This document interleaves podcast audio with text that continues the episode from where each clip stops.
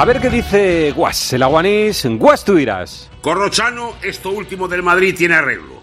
Los muchachos deben salir a jugar con una tarjeta amarilla. Sí, sí, de inicio, todos. Para el árbitro, formidable. La próxima sería roja sin discusión.